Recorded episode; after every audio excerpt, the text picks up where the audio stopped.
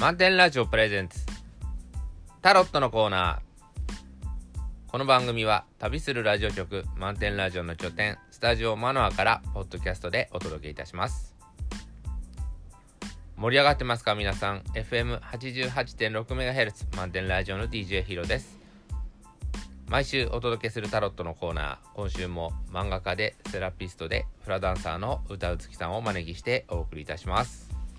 おはようございます。おはようございます。今ちょっと猫猫が、はいあの私の部屋に最近来るようになってはい。まあ嬉し そう嬉しいんですけどもうね一日鼻かんでるようなあ、そうだ。ような感じでね今抜け毛のシーズンそんなことある？あ、まあでもぬ抜けてますね。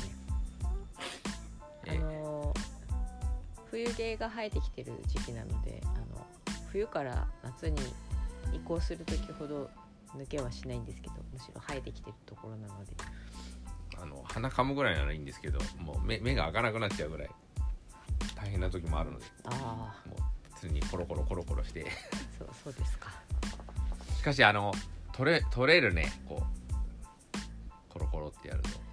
取れますね。あの、うん。見ている分にはわからないんだけどすごいやっぱ取れるな、そうですね。これ全然大丈夫じゃんとか思うんだけど多分、うん、ね目に見えないそうですね。あとなんかパクパクローラーをもうやると大変よく取れますので、猫やワンワンコをおかお飼いになってらっしゃる皆さんは、ああまり気にしてなかったんですけどペットの毛を気にする人っていうのは一定数いるみたいで。うん、ねなんかメルカリとかうちにはペットいませんとかタバコ吸いませんみたいなこと書いてうん、あるんですよ。だから安心してとか言って、うん、あもうこれペペットってそんな気にするのかなとかあ、あ思ってあ、うん、気にするっていうかね、アレルギー出る人いるし、気にするんじじゃない？でしょうか。カバンとかにいっぱい猫の毛つけてるみたいでなんか飼ってるんですかって言われる時があるんですよあでなんであ、だってね、ついついてましたもんね。あの外に出るときは一応コロコロしていかないと。そうそれもやってなかったことをちょっと今反省してるところですはい、そうです。さあ今週のカードを、えー先週と似てるかなと思ったんですけど若干違うそうですね。うん。クリエイティビティはい。先週はまあね普通であることっていう感じだったんですけねど。ハスの差うんが7咲いてクリエイティビティはい。えっ、とまあ創造性というカードですね。これま前にもね何度か出てると思うんですけれども、えっ、と絵絵としてはあの女性かな？髪の長い人がこう手にねあの蓮の花を持っていて片方の手はねちょっと上の方に掲げているような感じでこう上の方を見るとね、あの月のようなものが書いてあったりでも、あの光がねその人にこう降り注いでいるような感じの絵になってます。で全体的に虹色してるので、あのとてもいいカードですね。で、まあ、創造性ということなんですけれども、あのまあ、クリエイターとかねいう言葉があってこうなんていうか職業としてのねクリエイターとかってなるとちょっと誰でもなれるわけじゃないんじゃんみたいな感じに受け取られてしまうかもしれないんですけれども、えっと、このクリエイターはそうクリエイティビティはそういうものではなくてその誰もがねそのこう自分の人生のあの創造主だったりするのでで自分の人生をこうどう生きていくのかっていうのは誰もが自分で作っていくことができるものなんですよね。でそれをこうなんていうのかな自分の内側からなんか湧き出てくるものっていうものを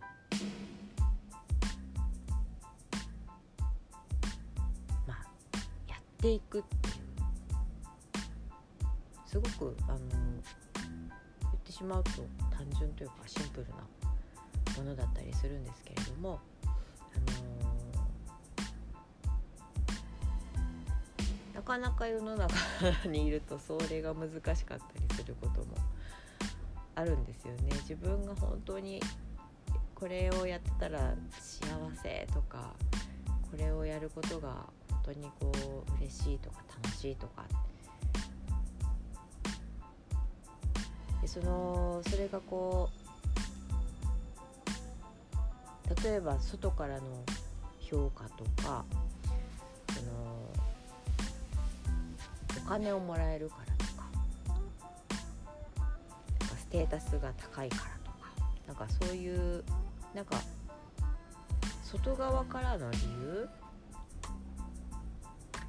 がそのモチベーションになっていたりとかそこが目的になってしまってたりするとちょっと違うことになっちゃ違いますね。ううん。そうですね。そそうそれをこう口では言っているものの、うん。はい。例えばこうクリエイターと名乗る人が目の前にあ現れると、ええ。あすごいんだとか思ったりしてうん。それでこの人の前で喋らないとこう認めてもらえないんじゃないかなとか、うん。お思っちゃうじゃないですか。ねなんかね。なんかこう評論家とかはいはい研究家とかうん。い言っていると、はい。なんかこうその人から、うん、厳しい一言とかもらうとあ自分ダメなんだとか、ああそういうのもありますよね。ありますよね。あの最近あの大学の友達とまあほぼ毎日のようにバカ話をしてるんですけど、あのはい。私が面白いと思ってることを分かってくれないんですよ彼は。うん。それのどこが面白いんだってうんいうふうに言われてしまって、え面白いじゃないかって言うんですけど、うん。あのやっぱ学校の友達っていうのはいいですね。あの面白くないことは面白くないって言って 忖度ないです で私はまあそれで最、うん、でこうもう旅旅行も行けないから、ええ。最近その鉄道のこう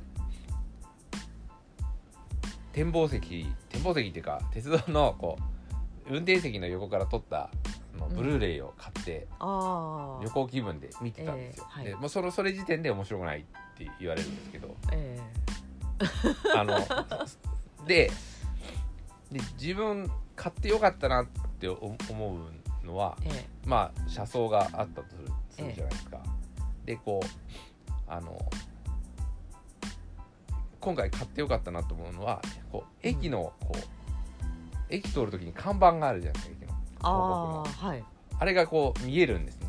へえであれ結構見てるの好きなんですよ。ああ駅のあのホームにこう立ってると目の前にいっぱいこそうそうそうそう。立ってでるようなやつですね。で笑ったのが、ええ。そのまあ、長崎のこう、ええ。えーと鉄道のビデオを買ったんですけど、えそしたらあの河合塾ってあるじゃないですかこう。河合塾はい。であの塾の宣伝の看板があってはい「河合義塾」っていう。河合塾？いやーとか思ってなんだこれはと思ってそれでネットで河合義塾調べたんですけど載ってないんですよね。載ってない。んそうなんですか、うん、ななのでやっぱ気もう気になっちゃうじゃないですか。だから次はもうもし九州に行く機会あったらえこの河合義塾ってなんだっていうのを あの調べたりですね。面白いじゃないですか。えなるほど。あと向こう向こうではなんか精神科病院のことをええ。保養院保養保養所の保養院。あ保養。保養院って言うみたいで、そうなんだ。うん。全部が全部じゃないかもしれないですよ、え。だから保養院っていうとこっちだとなんかリゾートうん。のイメージがあるんですけど僕は精神科病院そうなんだ。あなんでそんな名前したのかなとこう考えるとやっえぱり面白いんですよね。えうん。で私はあのまあ面白くないって言われたから意地張るわけじゃないんですけど、えやっぱり面白い自分が面白いと思ったことを突き詰めてうん。いきたいなと。今ちょっとこうそう制御のこのあれが残ってるんですけどえあの制御にも歌があって歌？あの私がよく説教する歌。そういう。あの歌がやっぱりどこから来てるのかわかんないですよね。あそうなんですか、いやあどこから来てるっていうか、うん。だ誰が歌っててええ。いつ頃作曲されててとか。あ本当にある歌なんですか、あるある。だからあの、うん。えっとヒロさんがま作ったんじゃない？た作って作っ勝手に作った音程狂ってるかもししれないけどあのえっと今制御ってほら宅配の制御もあればこうええどっかに取りに来るとかあるじゃないですか、だからあの多分集合のところに取りに来る制御だと思うんですけどだから来るとあの歌をかけてるへえんですよ、そうなんだ、うん、それ知りでませんでした。知ら知らないんですよね。だからじゃああの曲なんだって。今もかかってるのかとか気になりだすとこうあの気になりだすとうん。止まんないんああなるほど。で多分聞いててそれのどこが面白いんだって言われると思うんですよ。うん。思うんですけど、うん。で自分でもそう思うんですけど あのでもねこう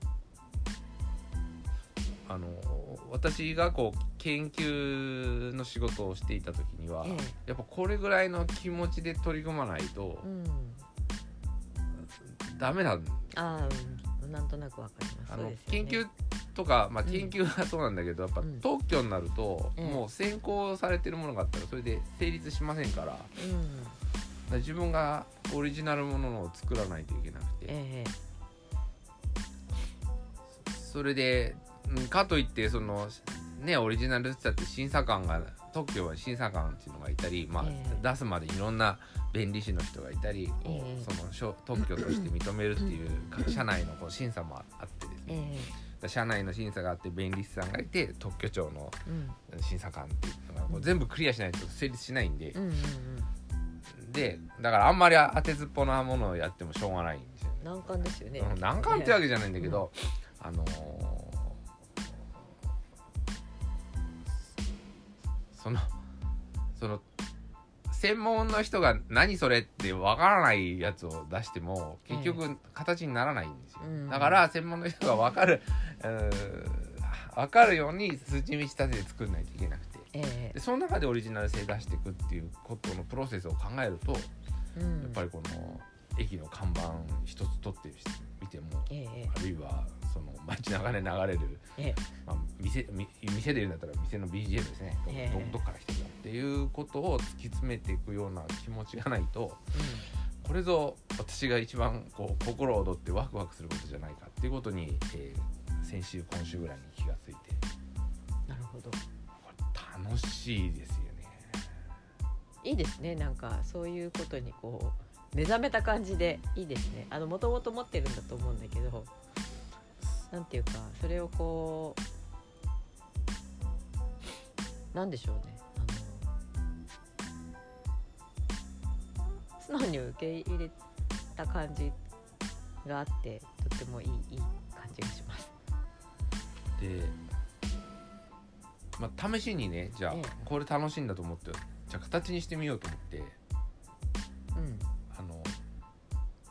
そのせ 選挙の音楽はあの自分なりに調べたんですけど途中で止まっちゃったんですよ。分かんなくて。あそうなんですね。うん。うん、ででだ大体その働いてる人もそんなこと気にしてないから、ええ。聞いたって分かんないんですよね。うん。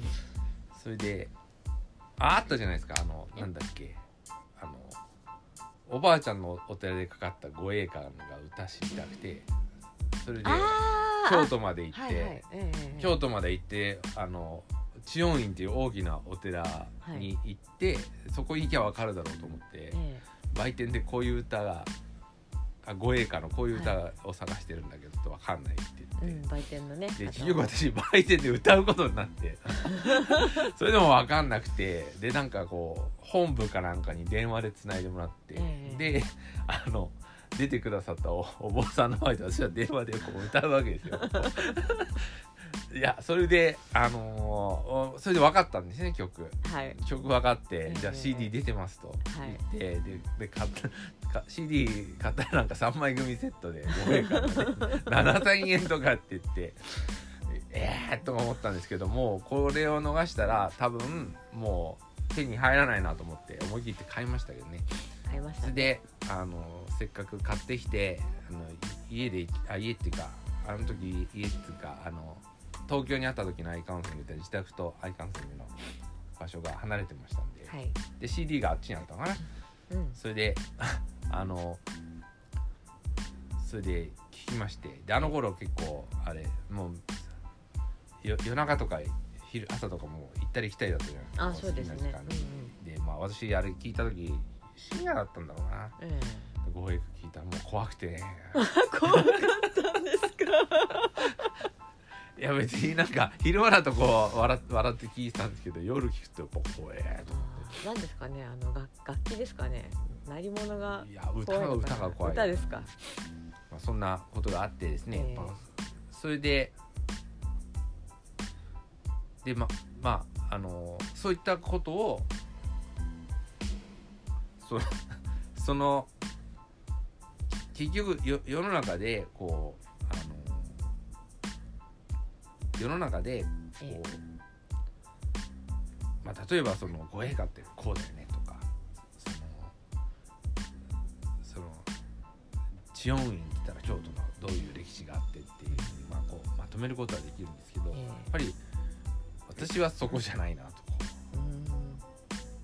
なんか視点視点が違うのかしれないけどこうそういうじ自分のなんかこうででで出会ったものを自分のこう視点でこううん。あの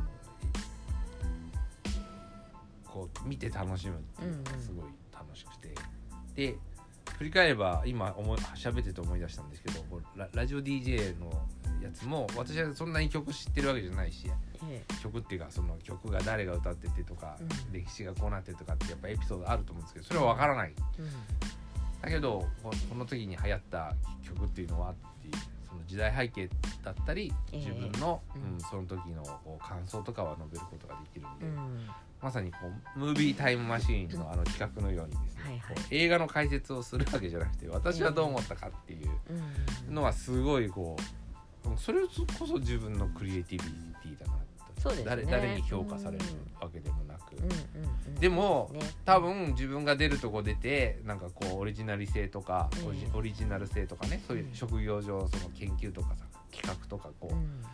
やった時にそのやっぱ独創性があるっていうのは、うん。そこへのこだわりがないと。うん。だからた他人受けを狙っててもうん。独創性は出ないんですよ。で認められないんですよ。だからあのああこういうその大学の友人にどこが面白いのって言われ続けててもあの面白いじゃないかうんうん。なんかなってます？うん。だからあのそそれは大事にしていきたいなと。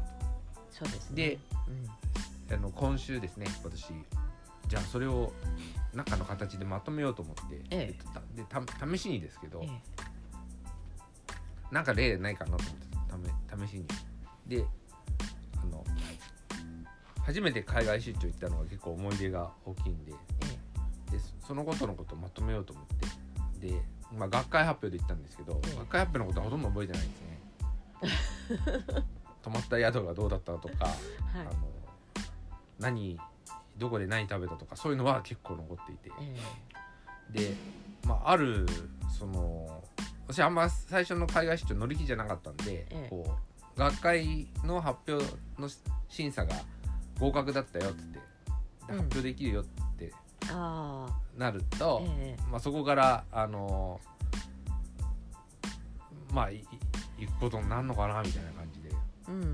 思っててはい。でもともともともとしてたんですよ。ええ。でうん結局、うん飛行機は取ってなかったり、うん。その宿もなかなか取らなかったそうするとあの会場からどんどんどんどんこう近いところが埋まってきますから。ああまあそりゃそうですね。でもまああのぱ行くのかなとかこう嫌だなとか思ってるうちに申し込みが遅れどんどん遅れまして。えでまああのその時自分の部から3人行くことになってて、ええ。えまあ、その人たちもまだ取ってなかったんでじゃあ一緒に行ってたんですけどあの後でさあ地図で見たらあの6キロぐらいしか離れてなかったんですけど、ええ。なんかバスで40分ぐらいかかるような多分いろんなところで人を拾っていったんじゃないかと思うんですけど、そういうところでであまりこういいところでもないっていうか、うん。あのもちろん親切にしていただいたで悪いところじゃなかったんですけど、ええ。もうもうここはいいと思思ってたうん。でもそれそのホテルってえあのその時はその時で思い出があるんですけどあの、え101って言ってそのアメリカのこうルート66とかそういうのがあったとしたら101っていう、ええ。あのすごいメインのこうああのシリコンバレレーに通ってる高速の、まあ、インターのインターっていうか高速道路沿いにあるんでだからその後私あそこですごい仕事するんですけど、ええ。あの通るたんびにあーって思うああなるほど。ああそこ止まったなと、うんうんうん。でももう一回行きたいとは思ってないんですよ、うんうん。そそれがすっごい印象に残ってて、あのああったっうんていう感じで、えだからそれで調べ始めちゃったらなんかもう数時間かかって面白くて。えうん。そうですね。そういうのを楽しんでますよね。楽しいですね、うん。で残念ながら今年でえそのところはあの辞めちゃったんですけどね。あそうなんだ。うん。だからコロナでコロナじゃない。でただどっかに買収あされたみたいでああそうなんですね。でそんなことをこうあのこうファイルにまままとめまとめてたんですよ。こうこうんうどんなことがあって。あこういうホホテルでですね夜景が目立つでしょ？そうですね。ねなんかそれでもうホテル自体ないからえ。あのなんか残ってないかななんて思ってこういえろいろ調べて。そうミミニスメイドのオレンジジュースをよく飲んだなっていうことが覚えてるんですようん。中部屋の中のことは覚えてないん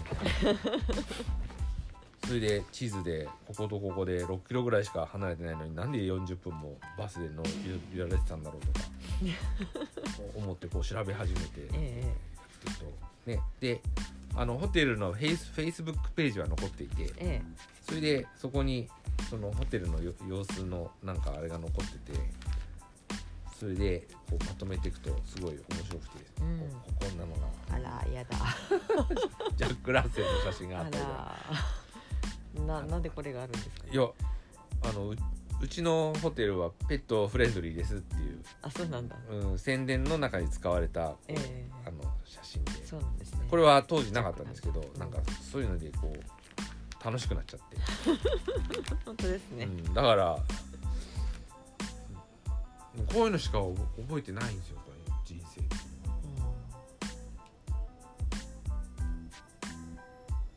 うんが学会で行きました、まあ15分発表しました。15分20分、うん。まあそれで質疑応答があって、まあ、名刺交換とかああったかもしれないですけどまあい行く行かないの話からこうが原稿出せとかいろんなこうそういうのは覚えてるんですよ、ええ。でまああれこれとあって、うん。で肝心のところはもうあんま覚えてないですね。だからその後どっかに行ったとかそういうのは覚えてて、うん。で結局なんでこれやったかっていうとこの後私はこの出張の時に思いついたアイディアが、え。まあ、を特許にしてですね、でええ。一番それが自分の中で出来がいいなと思ったんですけど、うん。うん。あのまあ忘れた頃に経済産業省からご評価いただいて、ででまあそこからあの経産省の勉強会に出る、まあ、権利というわけじゃないですけど、えあのきっかけにもなったっていうことそう。だからあの言ってなかったら多分いついてる思いついてないしう、ん。で じゃあ行って何がこうひらめいたのは何ですかって言われるといや会場じゃないんだよなとか思って、うん。であの時に思思いついたことって覚えてることってなんだろうとか思うとこうなながちあのい今の人生に役立ってないっていうわけじゃないし。だからそういうこ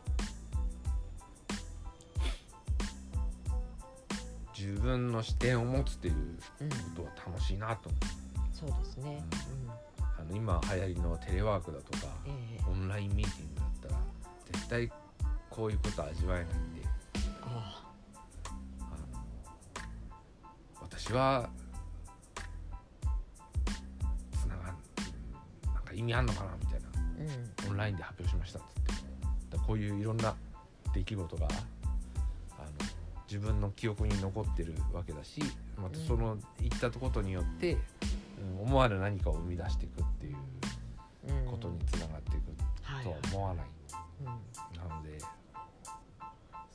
先週ぐらいですかねオンラインでインタビュー受けたんですけど、えまあ、インタビューの内容うんぬんより前後のやり取りだとかえうんオンラインミーティングで何あオンラインのインタビューで何覚えてますかっていうといや回線がなんか繋がんなくなって声が聞こえてもうあの あの、ね、ネットワークのことばっか考えてたんですけどあれどこっちの問題かなあっちの問題かなとか話の内容そのものよりも。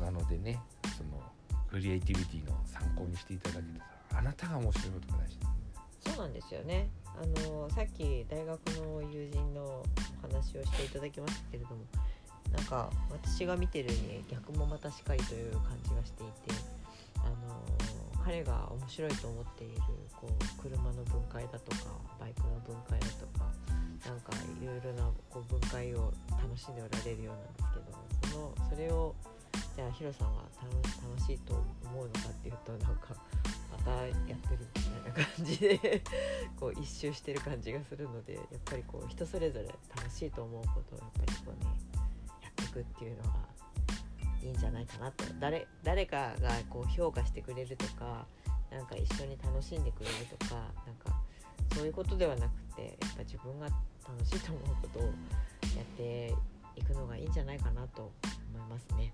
うんでそれをね職業につなげるにはどうしたらいいかって話もしたいんですけどあの、うん。ちょっと今日は時間時間がここで喋り始めると。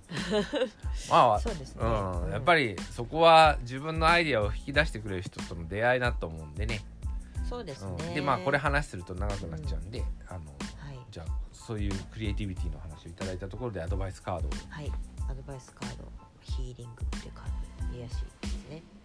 えっ、と、まあ、この方この方っていうのはカードの男性ですね。男性の方があの、えっと癒しの手のなんていうかヒーリングを受けているっていう絵になるんですけれどもこう頭とねあのお腹のところに手が当たっている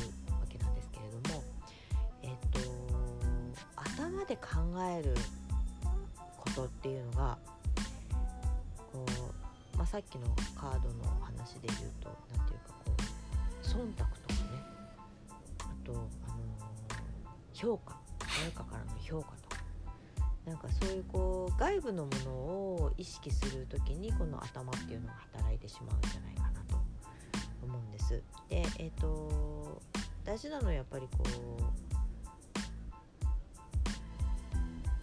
心で感じているというか体が感じているというかうん。それが大事なので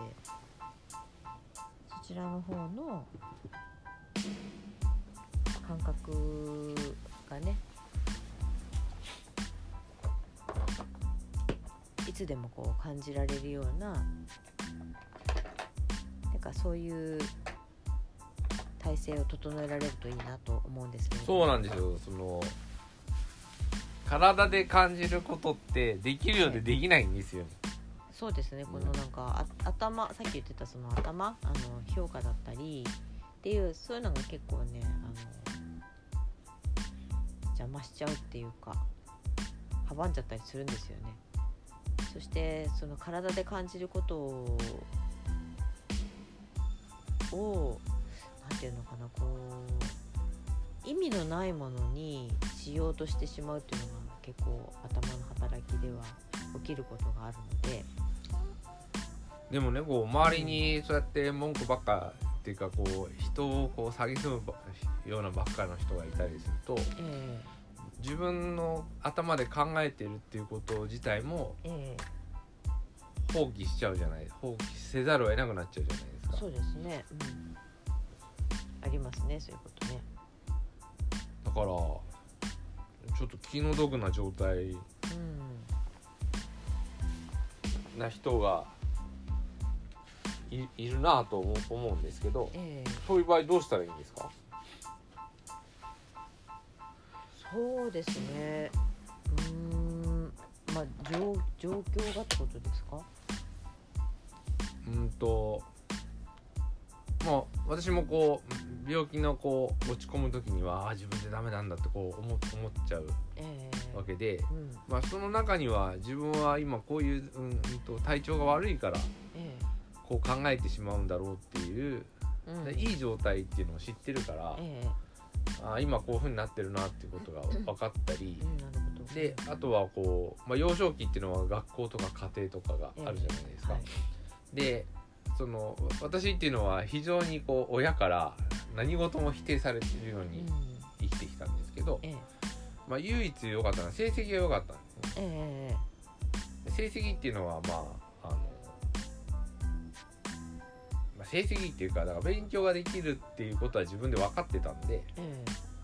だからこうそこになんていうのかなこう、まあ、自分はダメじゃないぞと本も読めれば、ええ。まあ、成績っていうか成績云々よりはこう、あのうんとまあ読み書きができるからこう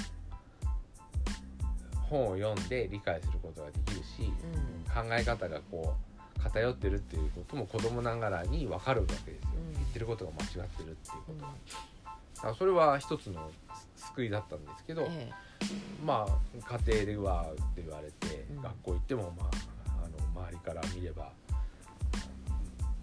こう学校の行って言ってることが分かんないとか周りについていけないとか、えうんそういうようなこう気持ちになったら本当に自信を失っていっちゃうと思うんですけど、うん。そういう時になんか塾なんかに行ってこうお金出せば褒めてもらえるみたいなとこ行ってもよくないと思うんでああのできるようにしなきゃいけないね。あなたはそれでいいんだよみたいな手前にあのやっぱり分かると面白いよねっていう。うんこれから自分でできるよねっていうふうにしていくことが自信だと思うんですけど。うん。あのそうですねそれも一つ。お金をもらってな慰めてもらうのはあの飲み屋さんだけでいいですから。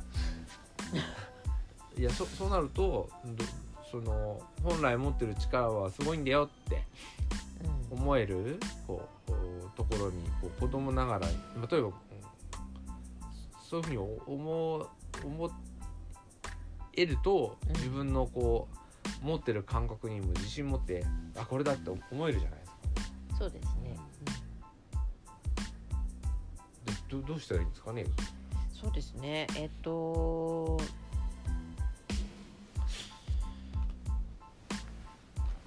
まあ、さっき言ったのとまたちょっと繰り返しになってしまうところはあるんですけれどもあのーこう周りから入ってきてる言葉評価とか価値観とかなんかそのそういうのは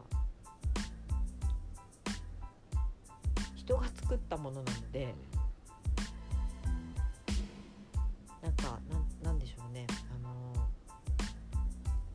こにこうはまらないと当てはまらないと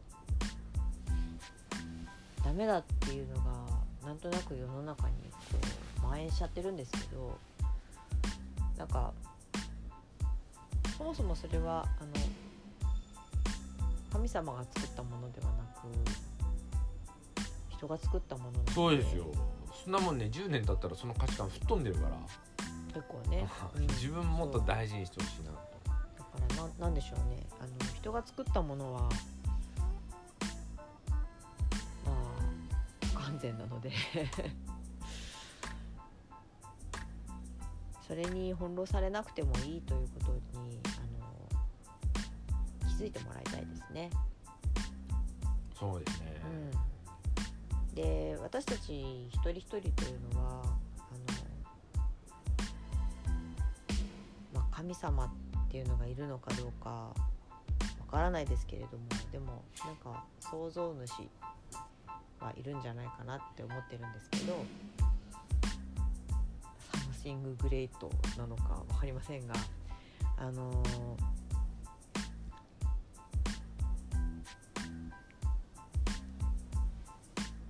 まあなんていうかこう一人一人がもう完全な完璧な作品だったりする。じゃないかと思うので。だから。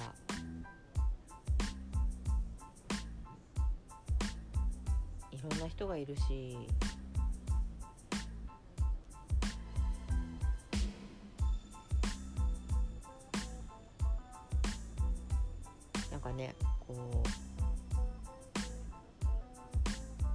ますけど いろんな人がいていろんなことが起きてっていうことがあるけどでもやっぱりその自分が持って生まれたものはもうそれでいいはずだっていうことをやっぱ思うことかな。それを思えるかどうかっていうのがまた難しいところではあるんですけれどもでもあの値観っていうのはやっぱり人が作ったものなので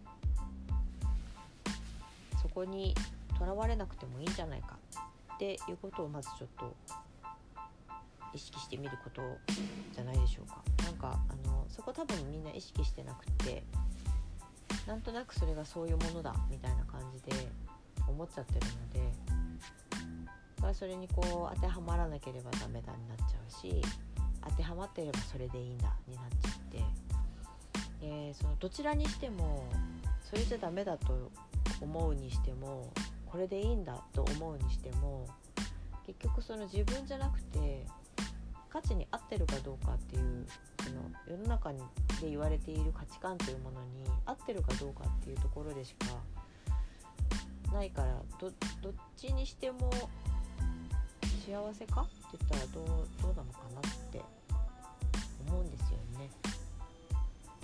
あとこう喋ってて私思い出したんですけど、はい。あのいわゆるテスト勉強っていうのはある時間に対してえどれだけ覚えたかとかできるようになったあはいかっていうところを見てるんですね、ええ。だからまあ子供長いにそれは分かっていて。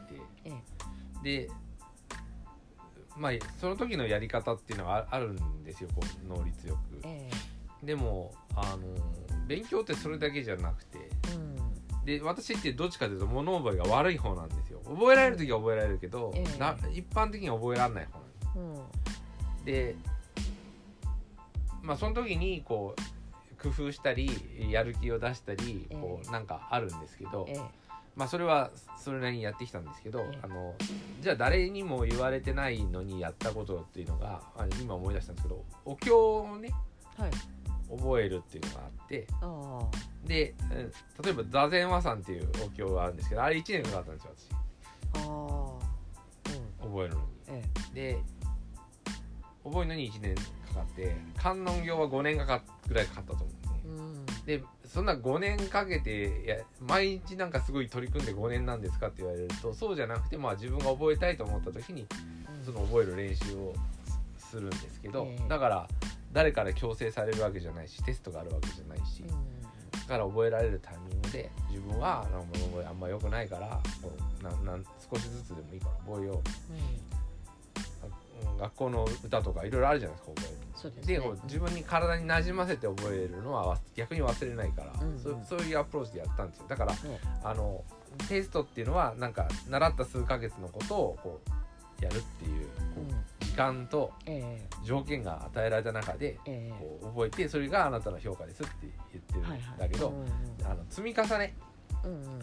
人生の時間の中で少しずつやってってちょっと覚えとんとそれでいいじゃないか。何年でかかったっていいじゃないかええ。私は覚えてると。うん。で覚えたものに対して自分の世界が広がるんで覚えるっていうメリットは、だからその比較してるところは時間あたりのこうんう学習量を比較してるんで、ああなるほど、うんそそこじゃないよね。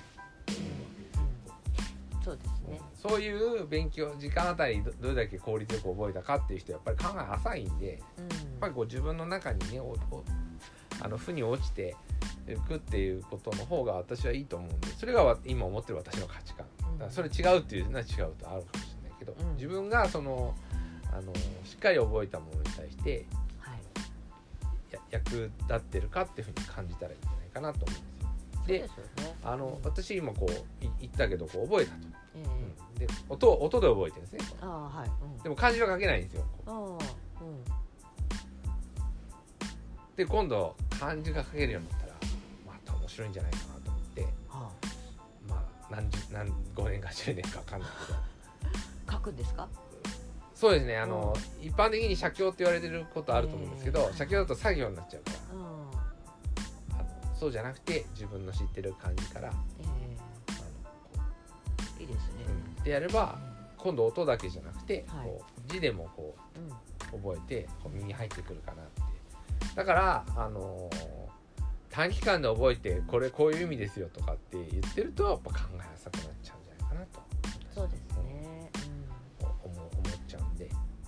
はい。はい。だからあのちょっと喋ってて自分で質問してどうしたらいいんですかって言って話の中で思い出したんですけど、え比較しているものはどちらかというと決められた時間決められた条件の中でのパフォーマンスなんで、うん。そうじゃなくて自分の時間っていうのを持ってでででできるようになったっていうことも一つはい。大事なことじゃないですかね。だかそうだと思うんらこれを覚えるのに5年かかったのって言われるとうん。あのどうかって思うかもしれないけどでも5年経って覚えたんだからいいじゃないかそうですね。なんかあの学校の多分確かあのなんだえっと例えばですけど国語の教科書でやっぱりこうあるじゃないですか。冒頭の何何行を覚えるみたいなやつ。と、でああいうのとかもね、あの授業で単元として習ってでそれが次の期末テストで出るみたいな、まあ、時間制限があってでいう中でこう覚えるっていうようなことをするかと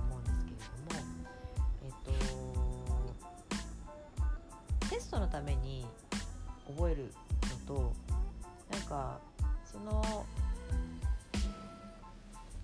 こう文文が持っているそのなんかいろいろんなもの意味だけじゃなくてその背景だとかその文を書いた人の人柄だとかいろんなことが盛り込まれると思うんですけれどもなんかこうそういうところをテストのためにやるんじゃなくてそういうところをこう楽しみながらあのやっていくと多分その次につながっていくというかそのそれが自分の中に何かあの何かを引き起こすというか なんか巻き起こしてくれるみたいなところがあると思うのでなんか、ね、その限られた時間の中でなんか覚えなくちゃではなくって、せっかく出会ったのであればそれがなんか楽しめるその後ろにあるこう背景というかそういうのが分かることであの楽しめたりすることはあってでそういうのが楽しめると多分それは自分の次につながっていく何かに何でしょうね。こう一番最初のこのこれ、えっとクリエイティビティっていうカードの解説とかにもあるんですけれどもアルケミーっていう言葉が入っていてで、まあ、錬金術みたいなあのことを言うんですけれどその何かと何かを融合させたらなんか別の何かが出来上がるみたいななんかそういうのがあったりとかするのでなんかこう出会いをその評価の道具にするんじゃなくてそのそれをじっくり味わうとか楽しむとかなんかそういうことで次の何かが生まれてくるとかっていうのはあるんじゃないかなとちょっと思いました。はいありがとうちょっとお腹痛くなってきたんでそうですか巻きではい、じゃあ最後巻きでアロハウハな感じ、はい、アロハウハネカードはポノですね。うんポノは、えっと最高の状態正しい自然の流れというふうに書いてます。とこれはだからまあ本来持って生まれた自分というものにあの帰りましょうっていうことなんですね。だからこれはあのもう今日お話ししてきたあのことそのものを表しているようなカードになるんじゃないかなと思うんですけれども、まあ自分が持って生まれたものなんかそういうものっていうのがやっぱりこうそこを見ていきましょうっていうねすごい末期になりましたけど。もはい。はい、ということで、はい、トイレに行ってきてください。はい。ありがとうそれではどうもありがとうございました。